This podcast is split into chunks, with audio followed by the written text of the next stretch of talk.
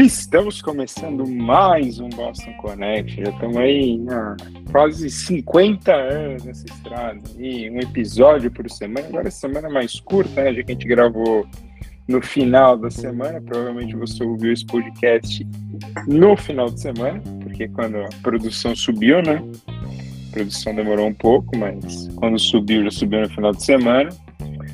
Mas estamos em mais uma semana com, com bastante novidade, bastante coisa para se falar. Então, Luizão, boa noite. Vamos aí começando já para não, gastar muito tempo. Destaque inicial, como o senhor se encontra? Tá tudo bem? Olá, olá, Rafa. Muito bom estar com vocês. Esse intervalo mais curto agora. É, bem. Tive uma. Ainda tomei um peito de gripe aí, né? As mas estamos passando por essa. E, e acho que o meu destaque inicial foi uma notícia histórica que aconteceu na sexta-feira, a Organização Mundial da Saúde decretando o fim da emergência mundial da Covid-19. E a gente lembra que nós montamos esse, esse podcast a partir da pandemia, né? Sim. É, foi um projeto que rolou por causa disso.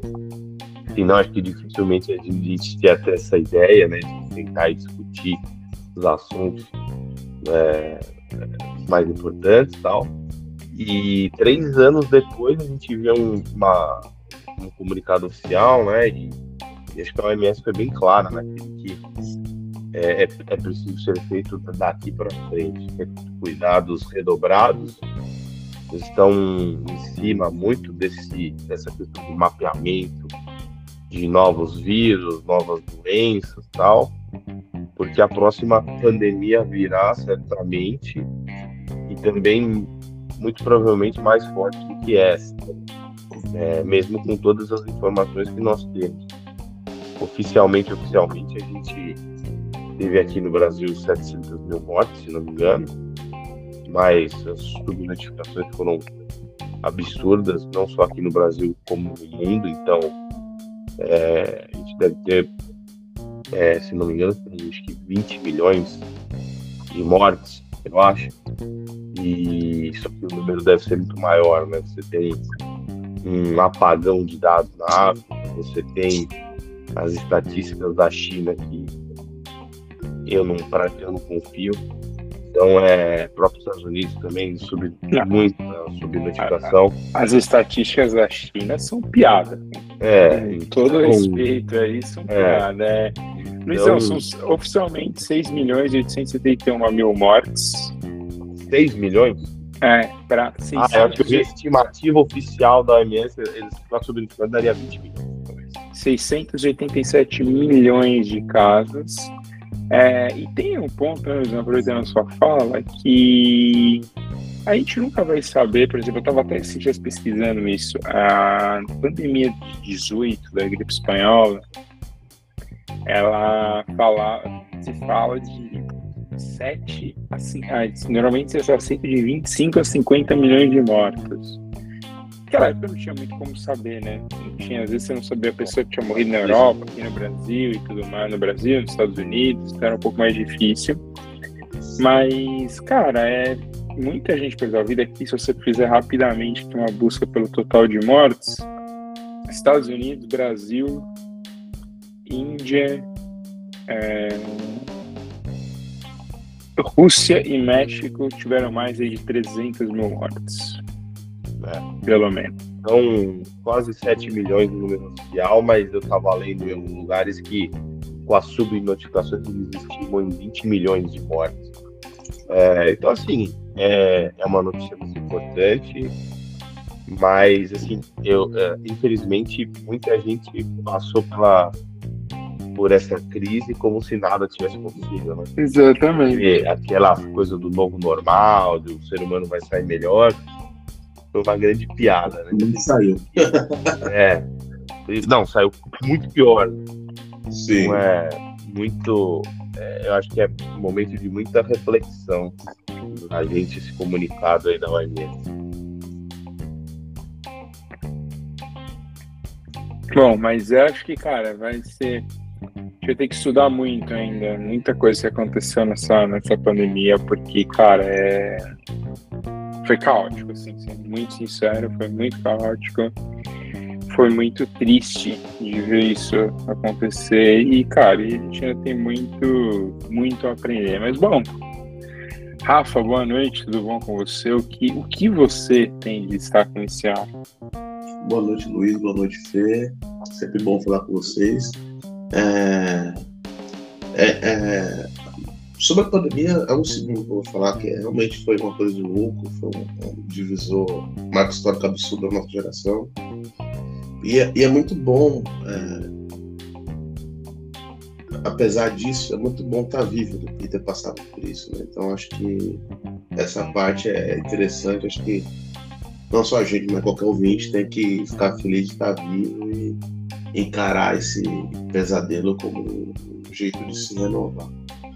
É, meu destaque inicial vai ser uma coisa que é a cara de São Paulo. Assim, é, eu sempre exalto São Paulo pela sua diversidade, assim, a cidade mais cosmopolita do Brasil, a mais legal, a mais cool, a mais sexy, a mais sinuosa, a mais, sabe, São Paulo é São Paulo. É, e São Paulo vai ter um caldeirão de brasilidade nos próximos dias ter gente do Brasil inteiro, produtores rurais ligados ao MST, que vão vir aqui para participar da Feira Nacional do Campo. Acho que é uma oportunidade muito legal de conhecer o trabalho das pessoas, se conhecer como brasileiro. Vai ter muito sotaque diferente, vai ter muito produto alimentício de difícil acesso. São farinhas, são licores, são geleias, doces. Acho que é uma oportunidade muito boa da gente se reconhecer de maneiras diferentes como brasileiro.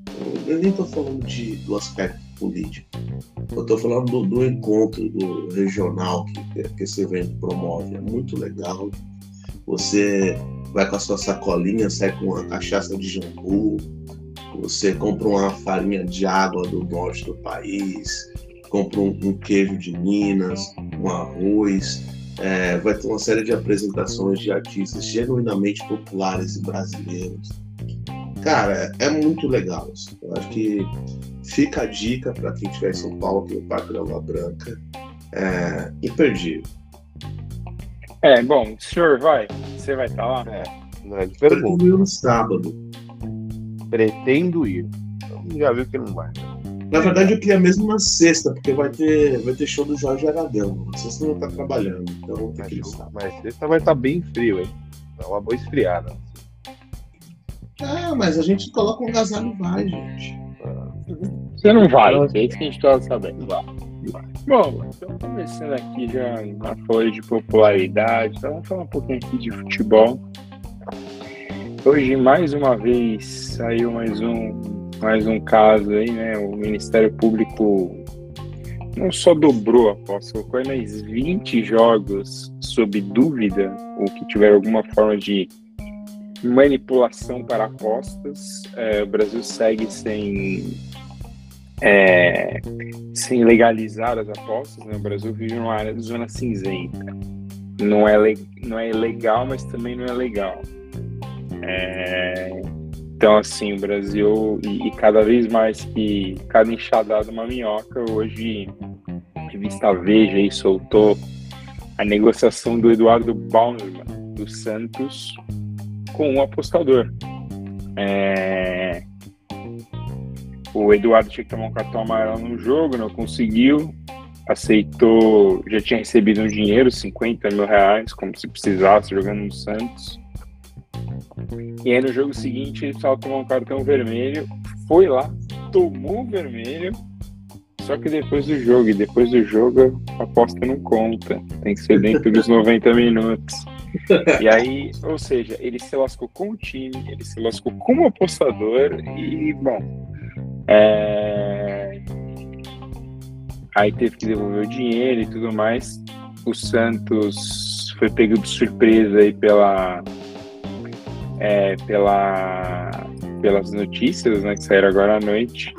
Então o Santos tá, vai ainda conversar com o jogador primeiro para depois tomar uma atitude.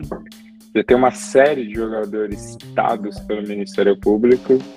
o, talvez o Vitor Ramos, ex-Palmeiras, um dos mais conhecidos aí, que tá atualmente na Chapecoense.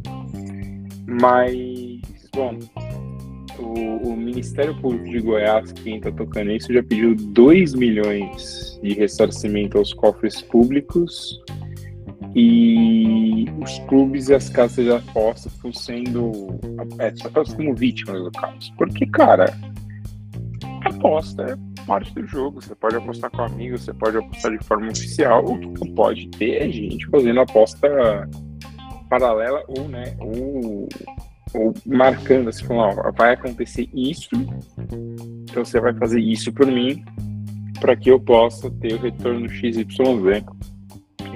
Isso não pode acontecer. Então, assim, cara, tem uma série de jogos, jogos aqui, Palmeiras e Juventude Brasileiro no ano passado, Juventude Fortaleza, Goiás e Juventude. E assim, cada vez mais. E o que me preocupa são esses jogos que passam em algum momento e não valem nada chega ali na rodada 36, um time em 13 terceiro, um outro em 12 segundo, e aí vai cair, é aí que vira o perigo. Por exemplo, como aconteceu com o Vila Nova ano passado, um jogador do Vila é, simplesmente virou e o Vila Nova já rebaixado. Se eu não me engano, o Vila Nova jogava com um time que já também não tinha mais pretensão alguma. E ele tinha que causar um pênalti. Ele fez o pênalti é, quem apostou ganhou um bom dinheiro em cima disso. E, e, a vida seguiu, né? Porque é assim que as coisas funcionam. Aí chegou Falei. a mala branca do apostador. É, então, então assim, é, a gente achava que isso era uma coisa e, e que tivesse talvez um pouco mais, mais distante. Mas não, isso aí tá. Cara, tá na nossa porta, assim, pegando jogo de Série A. A gente não tá falando mais de jogo de jogo pequeno, a gente tá falando de jogo de Série A.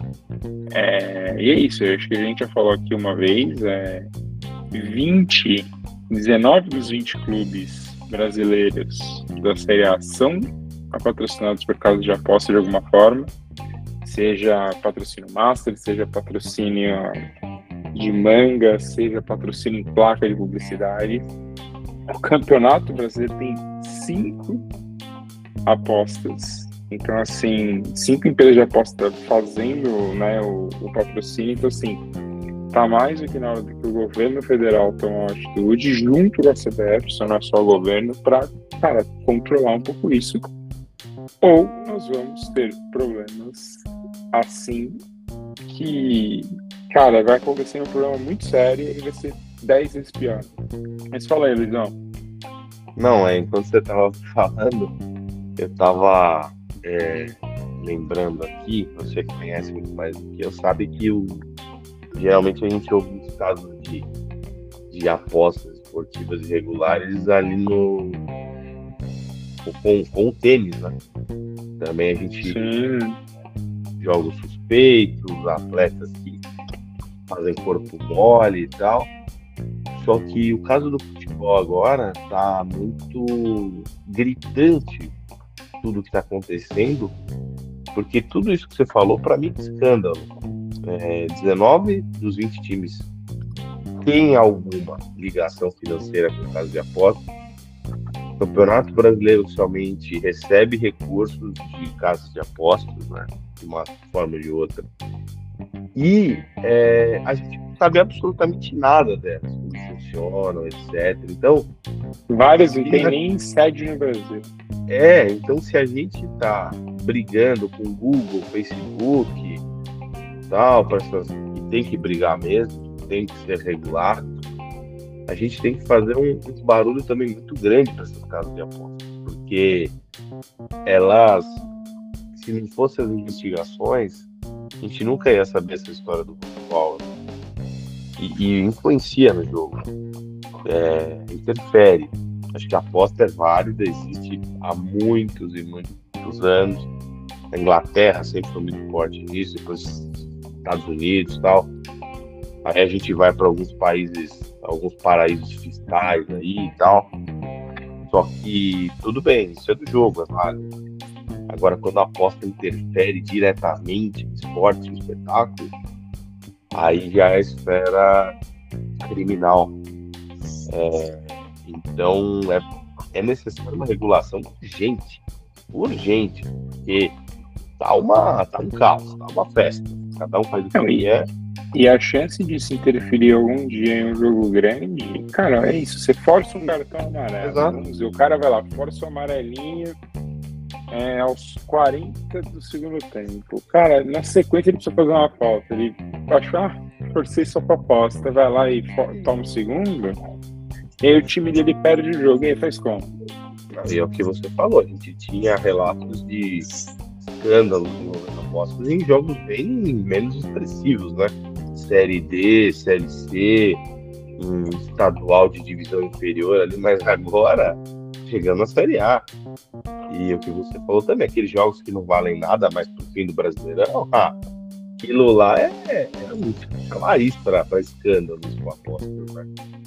Então, é isso que é uma coisa que me preocupa, entendeu? Porque você tá colocando a integridade do jogo. A gente já tem o caso de 2005, né? Sim. Que até hoje aí banca a carreira de André Rizek, sempre vou lembrar. É, É, Ele sempre faz questão de lembrar que ele foi o repórter que fez isso, né? Então, é. E, e o bom de quando, no caso dele, é que quando você tem um programa, você pode ficar falando isso o tempo todo. Ah, é. A cada intervalo, né? É. Ó, ó, fui eu que fiz, hein? Fui eu que fiz, tá?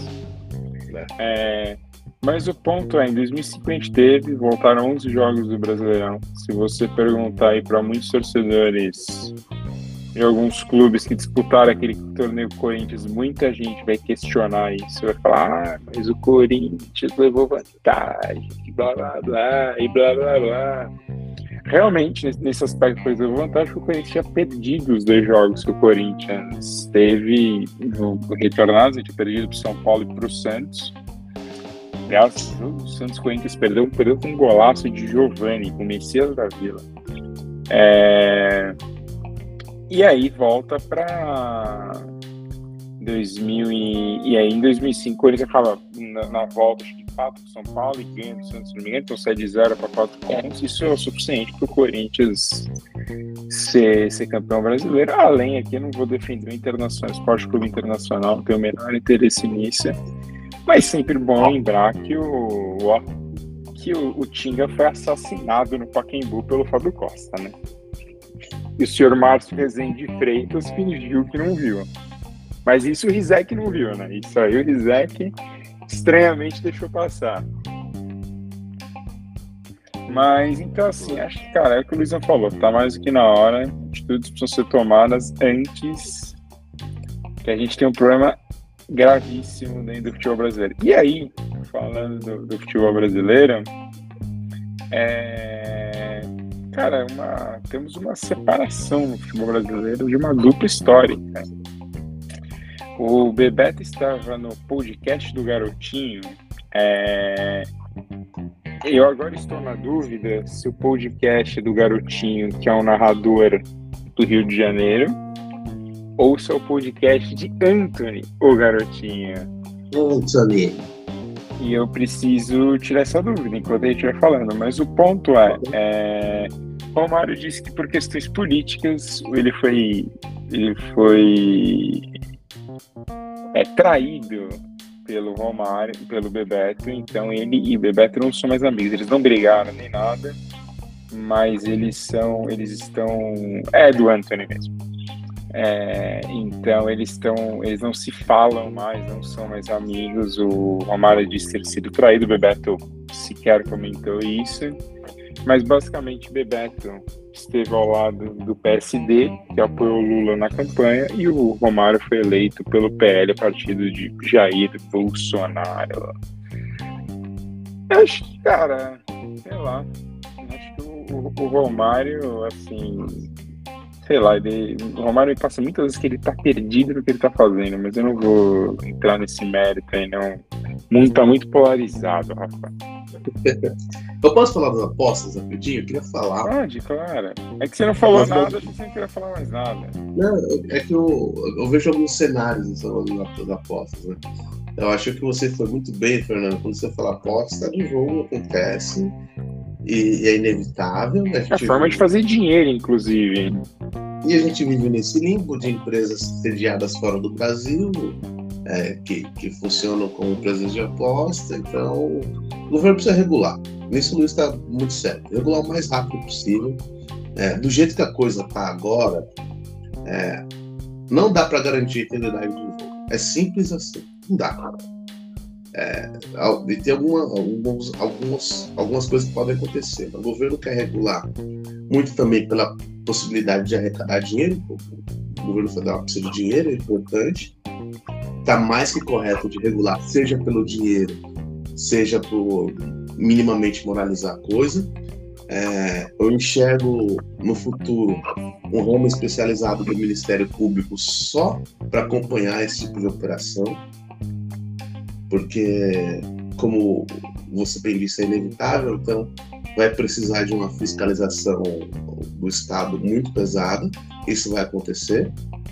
É, então, veremos escândalos até as pessoas se convencerem de que podem jogar a sua carreira fora é, participando de um esquema desse. Não vai ser o primeiro, veremos mais alguns escândalos nos próximos anos. E o terceiro exercício de futurologia que eu faço aqui, e aí é mesmo, talvez que a próxima vez que os Estados Unidos se sentir prejudicado pela FIFA ou por alguma entidade de futebol, veremos a jurisdição mundial dos Estados Unidos de volta ao campo. Né? Então, veremos o FBI é, processando pessoas transnacionalmente, uma série de escândalos, é, jornalistas recebendo briefing dos Estados Unidos e publicando na íntegra.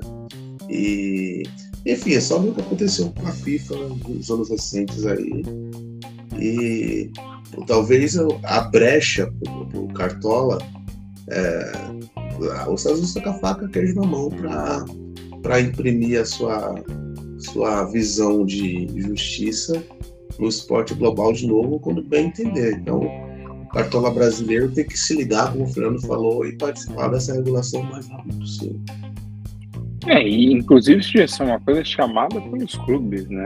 Até para você se proteger de alguma de alguma acusação, de algum perigo. Eu não consigo entender os clubes por que, que eles não já não tomam essa atitude de saída, assim, ó, eu não quero fazer isso, eu, eu quero que a gente faça isso por uma questão XYZ, seja lá o que for. Mas aparentemente os clubes preferem ficar esperando o, o que vai acontecer. Mas bom, Luizão, vamos saindo aqui da, da, da seara do esporte. Eu sei que o senhor tem assuntos sérios para falar também. Então, vou, vou, deixar agora o próximo assunto na sua mão. Vai, uma coisa séria que vocês querem falar. Querem falar do, do Haddad? É, vamos falar do Haddad. Ah, daqui hoje, hoje o mercado financeiro aqui do Brasil reagiu muito mal. O Haddad indicou o Gabriel Galipo a diretoria de política monetária aqui do nosso Banco Central. É, o, o, o Galípolo, ele foi presidente do Banco, banco Fator, é, e é um banco especializado nas parcerias privadas, né? E, e já era um auxiliar do Haddad já havia um tempo. É, muita gente diz que ele é o grande arquiteto das políticas do nosso ministro da Economia. É, o que se comentou hoje é que o Galípolo está sendo indicado para suceder o Roberto Neto na presidência do Banco Central. Vai lembrar que o mandato do Campos Neto é até o ano que vem. É, ele pode, se não me engano, acho que ele pode querer a renovação ou não, mas tudo dá a entender que não vai querer a renovação, porque tá um fogo cruzado aí enorme contra ele. E, e alguns analistas do mercado é, entenderam que a indicação aí do nosso querido Galipo significa nas entrelinhas mais gastos, é, um Estado mais presente na economia, enfim, um pouco respeito às contas públicas, né?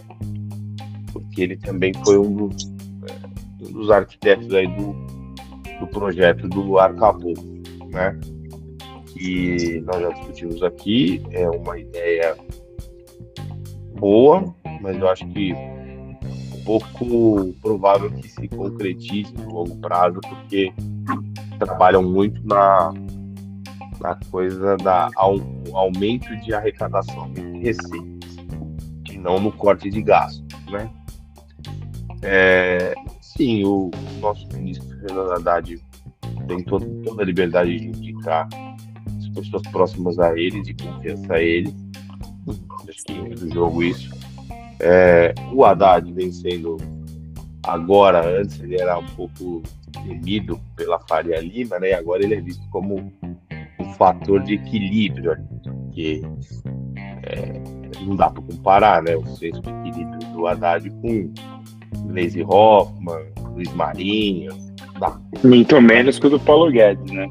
É, Paulo Guedes. O Paulo Guedes, não sei se foi fake news ou uma montagem apareceu uma foto no Twitter dele. Na semana ele estava no Rio de Janeiro andando, todo, todo cabisbaixo. Não sei se foi montagem, se foi fake news, mas o ex-ministro foi fotografado na orla do Rio. Mas, ah, assim, é, a situação econômica aqui do Brasil é, é bastante delicada, né? É, muitos analistas é, que eu tô, tô lendo é, eu acho que estou fazendo uma, uma leitura um pouco rasa da situação. É, os números, às vezes, não entregam tudo aquilo que a gente tem para entender aquele determinado momento. Né? Essa questão da inflação do, aqui no nosso país é, é, é muito complexa, porque até o, o, preço que diminui ali no campo chegar nas gôndolas dos nossos mercados então, demora muito tempo né? Não é assim também. E, e até chegar no nosso bolso, pode ter, podemos ter um outro repique inflacionário que aí, enfim, já joga por água abaixo essa deflação teórica, né? Então, assim, os juros estão altos, é, nós temos a maior taxa de juros do mundo. É, poderia ter abaixado? Poderia, poderia ter abaixado um pouco Infelizmente, a gente, é, muitos, muitos analistas tal, trabalham com uma expectativa ruim de inflação. É, eu também estou um pouco por essa linha. Acho que a inflação não vai dar uma trégua. Ela e, e, e o, o, país é, é pródigo nisso, né? Esse crescimento econômico baixo, inflação alta, né? É estagflação. Isso é, é, pior, é o pior cenário do mundo infelizmente o nosso país tem, tem ficado craque. Né? Crescimento econômico nulo e inflação alta. Esse cenário eu não, eu não vejo que vai diminuir muito nos próximos anos. É, acho que o Lula tem razão em muitas críticas, mas outras ele, ele fala coisa que simplesmente não faz sentido, né? Uma pessoa decide o destino de 215. Não é só o Campos Neto que decide a taxa de juros, né? Todo um colegiado, então ele não vota sozinho. É, então, aí o Haddad falou que pretende mudar o sistema de meta de inflação. É, lembrando que o Conselho Monetário Nacional é formado pelo Campos Neto, pela Tebet e pelo Haddad. É eles que formulam aí a, as taxas de inflação para os próximos anos. Então, assim, a situação econômica é delicada, desemprego é, sobe, tá uma situação ruim. A inflação, assim, é só a gente ver no supermercado. Tá tudo muito caro, muito caro. E, e não tem alívio, você não pode abaixar juros muito na canetada, como o quer é, teria espaço para fazer um corte? Teria, sem dúvida nenhuma. Até para dar um, um alívio em muitos setores da economia que estão estrangulados, né? Nosso varejo, toda semana tem uma rede que pede água, né? Não tá aguentando mais. É, e tá só falências, piorando, né? Piorando, então falências toda semana a gente vê. e, geralmente essas grandes, essas grandes varejistas não levam um nome só, levam três ou quatro que fazem parte desse conglomerado. Então, situação delicada, crítica, e eu acho que falta para os nossos jornalistas econômicos, alguns deles, fazer uma análise um pouco mais profunda, né? Não só ficar só na taxa de juros, inflação e tal, e ver o cenário como um todo, em que o nosso poder de compra está muito debilitado. Então, isso afeta diretamente nesse setor do varejo e alguns serviços. Né? Então, eu acho que o Haddad tem um, tem um caminho tortuoso aí. Torço pelo sucesso dele. Eu acho que ele tem boa vontade. É, é um ministro que eu tive muitas reservas quanto a ele, mas eu acho que ele vem fazendo um bom trabalho até aqui. E, e vamos ver o que, que dá. Vai, vai ser complicado negociar esses pacotes com um Congresso que se mostra cada vez mais guloso com as verbas, né? com emendas parlamentares, o Lula tendo que entrar direto nessa negociação política. É um quadro bem complicado para os próximos meses. Eu não vou nem falar muita coisa. Fala, Rafa, por favor. É, eu acho que o, Luiz tem muita razão na crítica dele sobre a, a falta de profundidade na análise econômica no Brasil. Acho que boa parte desses analistas, eu, eu tenho essa impressão, não sei se o Luiz compartilha dessa impressão, mas eu acho que eles deviam ler Montesquieu, ler um, os princípios básicos de, de como organizar o Estado, para eles entenderem que a opinião econômica não é um poder da República. Ele é submetido a outros poderes, é submetido ao poder político. Você pode não concordar com a indicação do, do Fernando Haddad, por exemplo, para compor o, o, o, a direção do Banco Central? Pode. Você não pode ser histriônico em relação a isso. O seu histrionismo não vai levar a lugar nenhum. É um poder discricionário do ministro da Fazenda. O ministro da Fazenda escolhido pelo presidente eleito pelo povo. Acabou, é simples. Não adianta choramingar. As pessoas, eu tenho a impressão que eles têm uma certa é, ojeriza a, a democracia.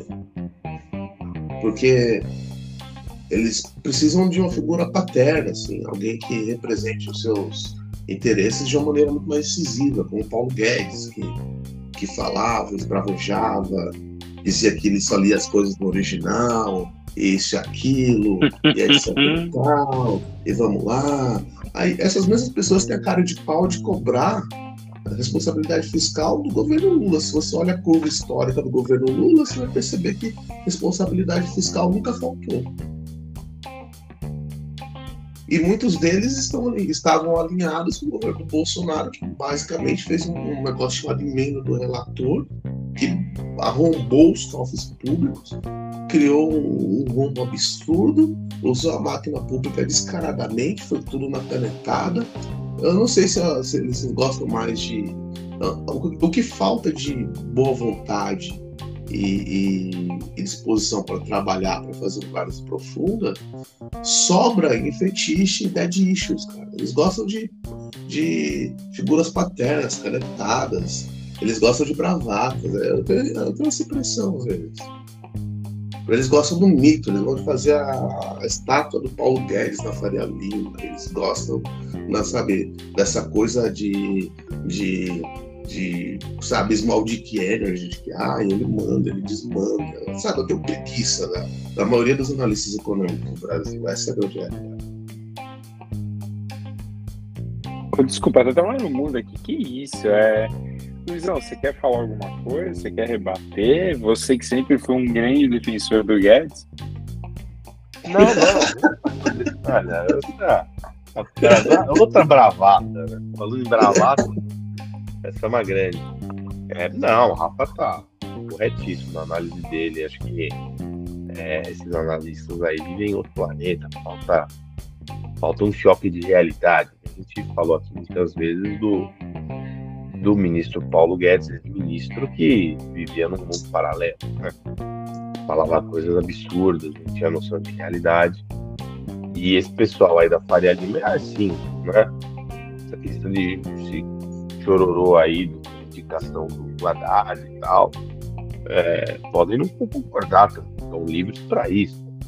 Mas é, é, dá uma preguiça realmente. Toda vez é isso tal, e, e ficam falando aquele, ah, porque é, aí o 025 aqui, e não sei o que lá. Aí não, não vai refletir nada na vida do. Sabe? Esses essas, essas migalhas aí, eles falam, né? Isso aí, o, todo mundo que pega metrô, trem, ônibus, todo dia, tá nem aí. Se caiu 0,2, se subiu 0,3, não vai mudar em nada. Não vai mudar absolutamente nada. Que muda, que muda para esse pessoal é fazer compra no fim do mês, vai lá ver no mercado que aumentou de preço. Tudo está muito caro. Se o aluguel continua aumentando, se ele consegue fazer algum, alguma coisa diferente com a sua família e é, viajar em algum lugar próximo, tem condição para isso, consegue fazer empréstimo para comprar um carro novo, querem isso. Quer saber 02. A dos filhos, né? Essas coisas é básicas. Isso, é isso. E o pessoal não fala isso. O pessoal não fala isso. Sabe? É, é assustador o negócio desse. É assustador. Por isso que eu acho que cada vez mais é, vai puxando um pouco essa linha pro meu lado.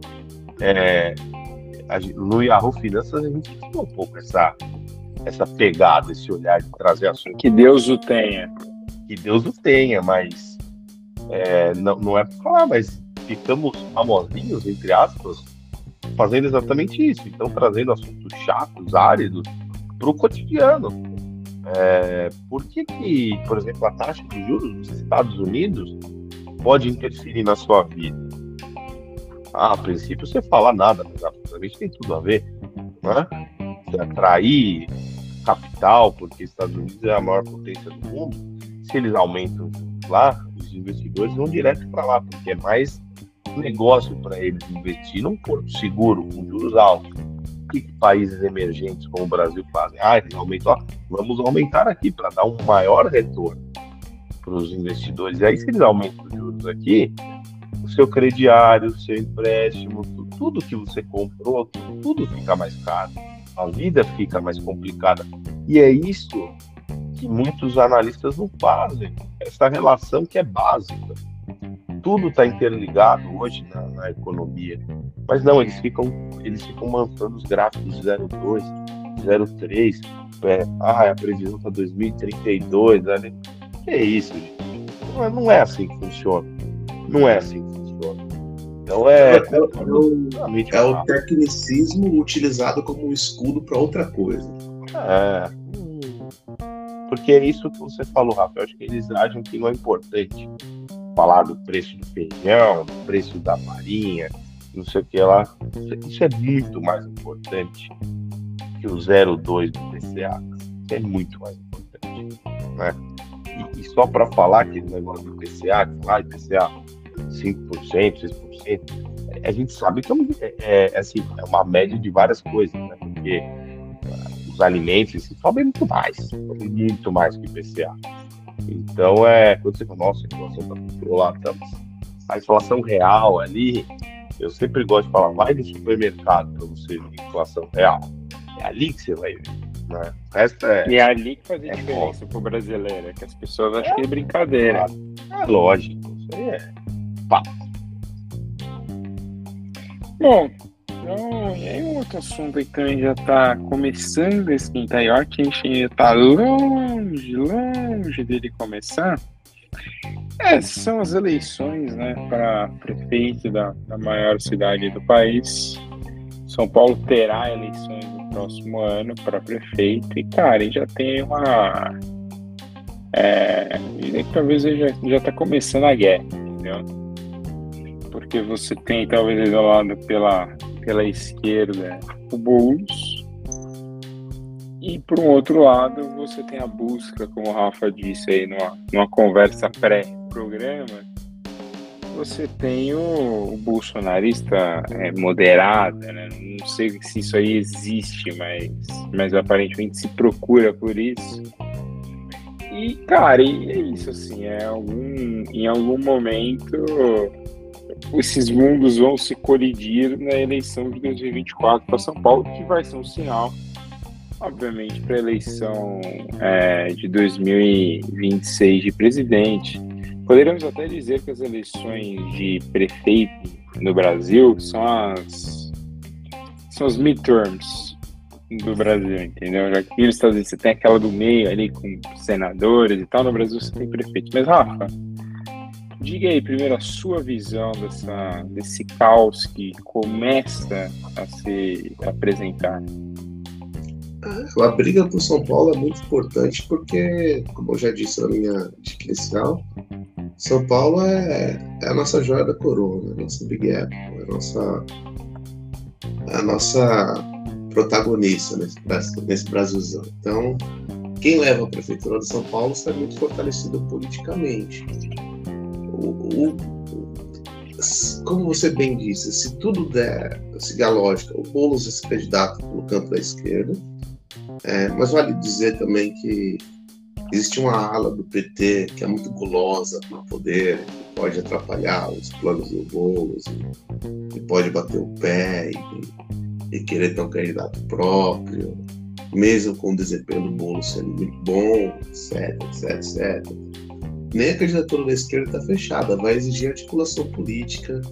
É, mas apesar disso, eu acredito muito no, na, na candidatura do Boulos, porque o, o, o, maior líder petista, que é o presidente Lula, é uma pessoa que é muito afeita a cumprir acordos políticos. Né? Então, é, acredito que, apesar de um ou outro barulho, a coisa vai ser, no limite, enfiada goela abaixo em torno do do Bolsonaro. No campo da extrema-direita, é, acredito que a situação é um pouco mais complicada, porque a gente tem um, um herdeiro político do, do Bruno Covas, que vai, deve tentar a eleição ainda, né? Mas, enfim, precisa viabilizar, viabilizar a sua candidatura, que é o Ricardo Nunes, que é um prefeito que pode ser resumido em uma palavra: desespero.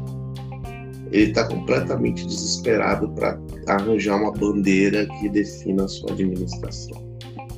Então, é, quem acompanha o jornalismo local de São Paulo vê que ele está tirando para tudo que é lado.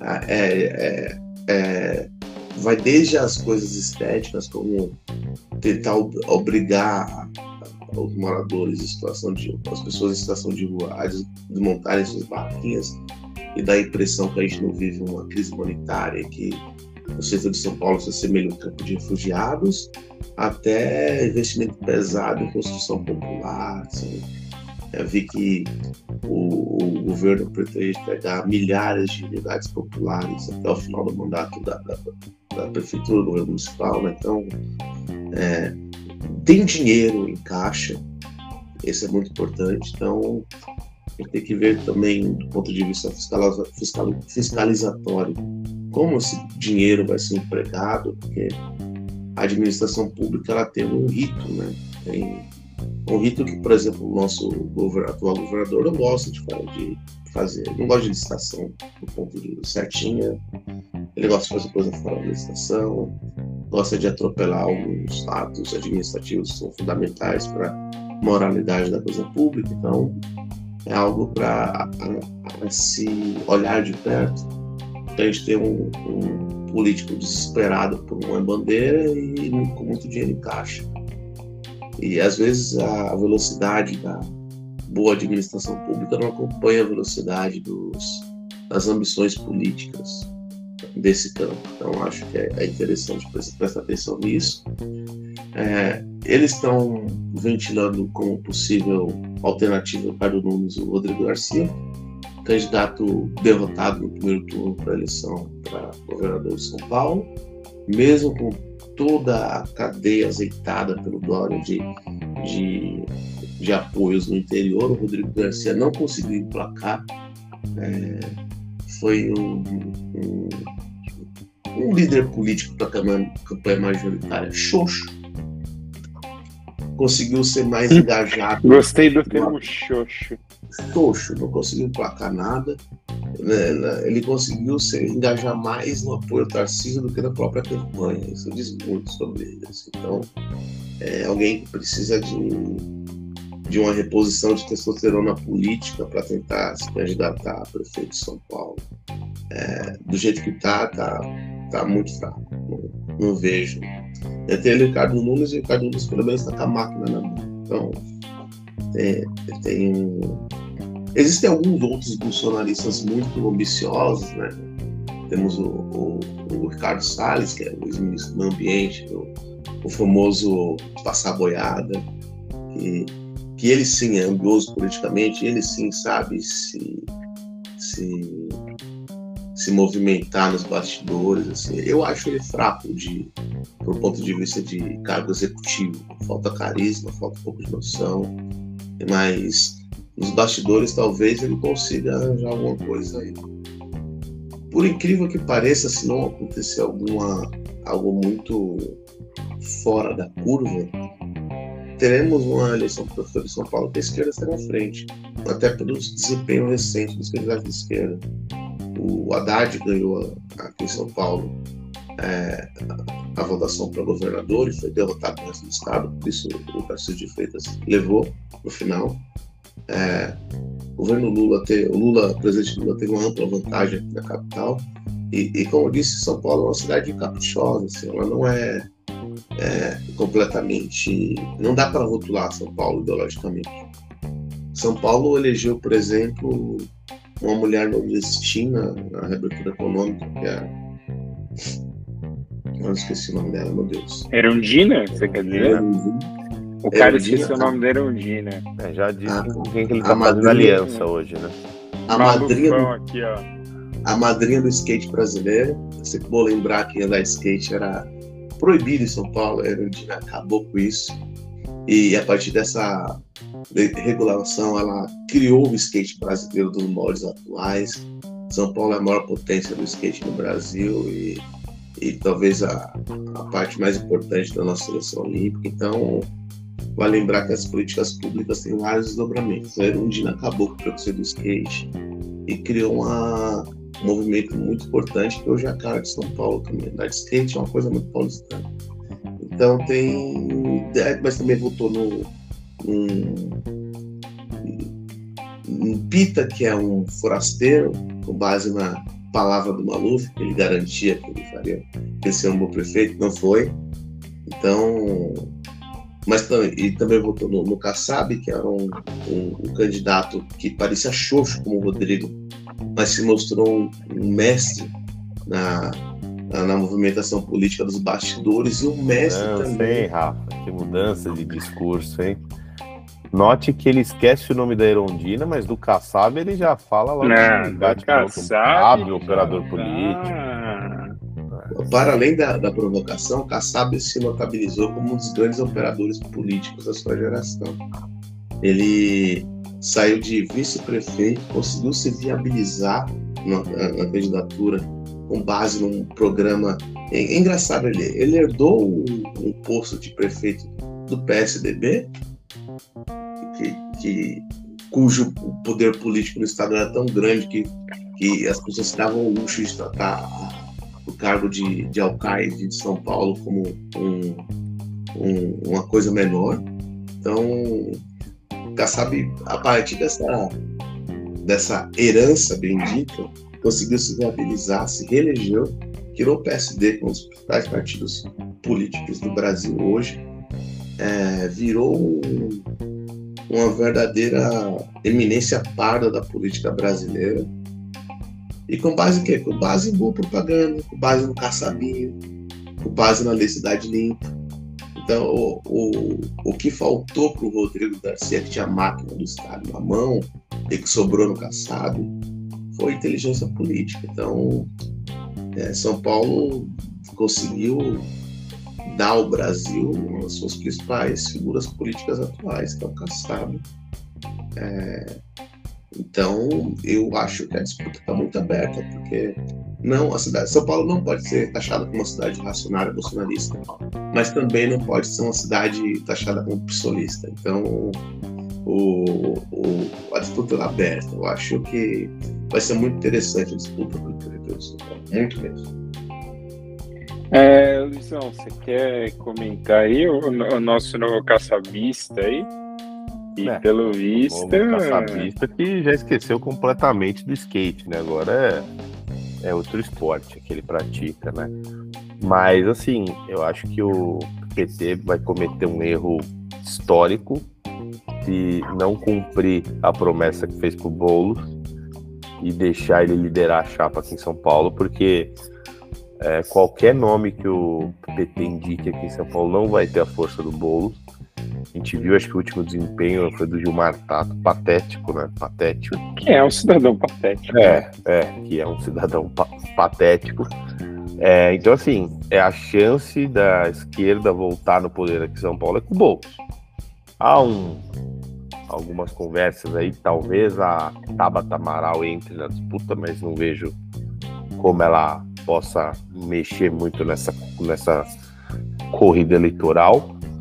Para o campo da direita, Ricardo Nunes é um prefeito que mais teve dinheiro em caixa nos últimos anos aí, é, mas não sabe o que fazer. Né? A cidade está um canteiro de obra, tá, tá, tá, um canteiro de obra em qualquer lugar que você vai, tá tudo esburacado, é, mal cuidada, a gente gosta de falar, o Rafael, a zeladoria falta.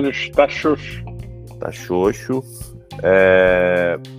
E, e assim, é um candidato que tá perdido, não é? Ele, além de não ter essas bandeiras que o Rafa falou, ele vai correr pro, pro, pro colo do bolsonarismo, mas será que o bolsonarismo quer ele no colo? Acho que não. Eu acho que querem muito mais o Ricardo Salles, que é um cara que tem muito mais identificação aqui em alguns pontos da capital do que o Nunes, que é praticamente conhecido em Santo Amaro, só, né? Que é o ferro coisa, Luiz. E será que o bolsonarismo tem força suficiente para eleger você de São Paulo? Então, também tem isso. É, outra questão. É uma outra questão. Mas eu ainda acho que se eles apostassem no Salles, com o discurso do Salles, que é um discurso bem acima do tom, é, tem alguns bolsões na cidade e compram essa ideia, infelizmente. É, eu acho que teria muito mais chance do que colocar um Ricardo Nunes. Tudo bem, ele tem um discurso é, bem moderado, se a gente for analisar. Né? Um cara, tudo bem, ele quer ser aliado do, do Bolsonaro, mas você, nunca, você, você, não vê o Ricardo Nunes falar as barbaridades que, que o Bolsonaro, os filhos dele falam. Inclusive, no sábado aí, tava no, no dia D da, da vacinação aqui em São Paulo tal. Então, ele é um cara conservador que quer o apoio do Bolsonaro, porque, a gente querendo ou não, o Bolsonaro é o símbolo máximo dessa direita que, tá no, que chegou, no, chegou no Brasil, etc. Mas até que ponto também o Ricardo Nunes pode colar é, de uma forma bem feita a sua imagem ao bolsonarismo e também de que até que ponto os bolsonaristas querem o Ricardo Nunes no, no, no ninho deles. Ricardo Nunes, como eu falei, tem muito dinheiro em caixa, tá fazendo muita obra, mas falta carisma, falta falta tudo. A, a, operação dele na Câmara é muito bem feita, a gente sabe.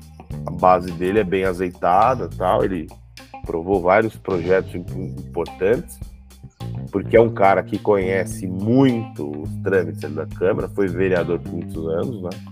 tem experiência, mas no executivo ficou a sombra do Bruno Covas, é, meio que depois da, obviamente, a, a morte do Bruno Covas, é, ele ficou naquela situação ali e tal, você é o herdeiro da bandeira do Bruno Covas ou não.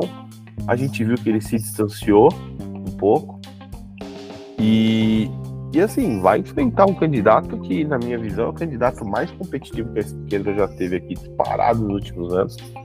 Eu acho que se você for analisar, foi mais, é mais competitivo que quando o Haddad ganhou do. Quando ele ganhou aqui, porque é um nome consolidado, né? E vem forte. Então eu acho que o Lula precisa, é, é, é, digamos, é, ratificar essa promessa que fez, porque se não cumprir esse acordo vai ser um golpe muito sujo, é, vai ser um golpe baixo. E assim, qualquer nome que o que alguma legenda de esquerda colocar no lugar do Boulos vai ganhar. É a menor chance. A chance é com o Boulos. Se eles não quiserem ganhar, qualquer outro nome não vai ganhar. Pô, não tem escapatória. Né? Então a chance é com o Boulos. E mesmo assim, eu tô com o Rafa. É, o quadro tá. Tipo, o tempo tá aberto. A eleição de São Paulo é, é, é muito particular. A gente lembra, eu sempre lembro da, da eleição do Dória. O Haddad estava com a máquina na mão o Rafa sempre explica, né, que o Haddad foi um candidato que não soube se comunicar, fazer publicidade, e eu estou ele nesse ponto, só que ninguém imaginava a varrida que o Dória deu, né? Foi, foi uma vitória cachapante, nenhum instituto dava essa vitória histórica, né? É, então, assim, o Boulos é o favorito hoje, mas ele vai encontrar resistências em algumas zonas aqui de São Paulo, inclusive nas, nas perto aqui onde eu moro, né? Que não tem lugar para candidato de esquerda aqui. E acho que se o bolsonarismo quer ter uma chance de emplacar em São Paulo, concordo com o Rafa também. Talvez a capital paulista não seja bolsonarista, assim, fortemente, mas tem bolsões fortes. É, eu acho que o Ricardo Salles fala muito mais para esse público do que o Nunes, né? Então, assim, vamos ter uma disputa muito interessante. Esse papo de Rodrigo Garcia e tal, acho que tá menor chance. É, menor chance, acho que candidato que não conseguiu se viabilizar com o cofre cheio, cofre cheio pela gestão João Dória, diga-se, né? É, então, o cara conseguiu o PSDB não nem pro segundo turno. Mas isso é outra, outra história. Então, eu acho que é, tem muito chão ainda, mas eu acho que uma disputa Boulos e, e Salles aí eu acho que não é tão longe da nossa realidade, não. É, mas vai passar boiada no Salles, ele vai se lascar. É, Rafa, já faz aí seu comentário e já dá seu destaque final. Uma coisa legal que o, que o Luiz falou é, sobre o Salles é que ele é um candidato muito mais caixa alta, né? No sentido histriônico da coisa, um discurso muito forte, assim. É, só que é um discurso muito forte do lado do bolsonarista, que às vezes viola a democracia, aquela coisa toda e tal. O, o Bolo, por sua vez, é, um, é, é, o caixa alta da esquerda, é o cara que, que tem um discurso muito decisivo em questões sociais, mas ao mesmo tempo tem uma capacidade de comunicação que falta à esquerda. Por exemplo, o, alguém, um, cargo, um quadro público como o Haddad, que tivesse metade da retórica do, que o Boulos tem para se, se, comunicar com o povo, ele seria muito mais competitivo eleitoralmente. É, falta ao, ao Haddad, por exemplo, esse traquejo de saber com que público ele fala, de saber quando ele fala na televisão, ele não fala com o morador de Perdizes que está fazendo doutorado na USP e, e quer que a cidade tenha políticas públicas nórdicas. Ele, o Haddad não consegue entender isso. Isso é péssimo para ele como político. Por isso que ele vai tão mal em, eleições majoritárias para o executivo. Porque o executivo você tem que ter um salvo-fé, um, um molde, um, uma saliência ali. Falta, falta. Falta, por exemplo, o Rodrigo Garcia. Falta bastante para o Haddad, porque precisa, precisa ter esse jogo de cintura, precisa precisa de malemolência. Então, o, o Boulos é muito competitivo por causa disso. Porque ele, ele é muito forte na, nos seus posicionamentos, mas ele consegue se comunicar com o povo, ao mesmo tempo que ele não passa vergonha se ele, se, se ele debater qualquer quadro da intelectualidade paulistana, ele consegue se comunicar, fazer frente, fazer valer suas ideias, contrapor os argumentos. Então, o Boulos é muito interessante para o quadro político da esquerda por causa disso. Por outro lado, quando eu estava prestando atenção no comentário do Luiz, a eleição de São Paulo pode ser um laboratório para a criação de uma frente democrática de centro-direita. Eu não acho que isso vai acontecer, porque eu não vejo é, as pessoas de centro-direita com essa visão, mas eu acredito que o contraste em São Paulo favorece muito mais o Boulos.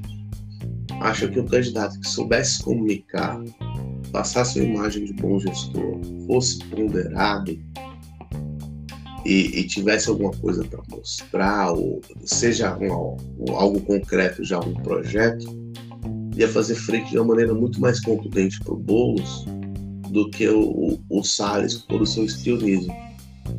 E nesse ponto de vista seria um laboratório muito interessante para as forças políticas do centro-direita de acharem um jeito de se livrar dessa desse desse calabouço que eles se meteram. Eles são muito reféns da, da retórica bolsonarista. A retórica bolsonarista, apesar de atingir milhares de pessoas no Brasil, milhões de reais, tem um teto. Então, acredito que, que poderia ter um caminho aí para a criação de uma frente centro-direita democrática que a médio e longo prazo pudesse contrapor o, o discurso político do PT e essa, essa frente podia nascer aqui de São Paulo. Podia nascer aqui, um discurso mais equilibrado, mais ponderado, mais técnico, menos emocional.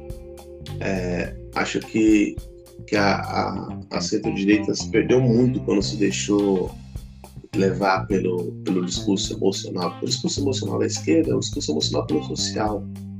É, é dignidade humana, é aquela coisa de, de, de, de o presidente Lula sempre fala de é possível as pessoas é, num país como o Brasil não fazer as três refeições. Então atinge muita gente nisso e muita gente que nem é de esquerda é, é, é, aderente a esse discurso porque tem dignidade, é gente decente, sabe? Ela pode não, não compactuar com o ideário petista, por exemplo, mas ele, ele acha que é errado que as pessoas passam fome, ele, ele acha que, que isso é uma dignidade. Tem muita gente decente que não é de. Que, que, que, estaria prontamente apta para votar num, governo com uma proposta diferente, mas com ideais democráticos, com certa civilidade, com, sabe, com um projeto com, que, que se pusesse a discutir tecnicamente as coisas e não emocionalmente. Porque o emocional da direita é horroroso. É matar as pessoas, é esfolar, é dar arma para aluno, dar arma para professor, é essa coisa horrorosa. Assim. Essa retórica bolsonarista tem que ser extirpada da vida pública brasileira o mais rápido possível, até pela sobrevivência de qualquer projeto que não seja esquerda. Então, eu reitero a posição passada. É, a Prefeitura de São Paulo podia ser um excelente laboratório para isso. Podia ser muito bom ter, que, que, que, nós tivéssemos um, um, debate decente entre centro-direita e esquerda. Não acredito que vai acontecer. O que vai acontecer é um encarceramento da vida gritando, essa coisa toda, assim. mas seria ótimo se acontecesse.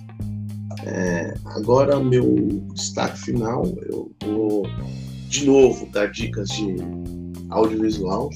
Vi uma série muito boa esse fim de semana chamada Caleidoscópio, tá na Netflix, chama Caleidoscópio em inglês, assim, é...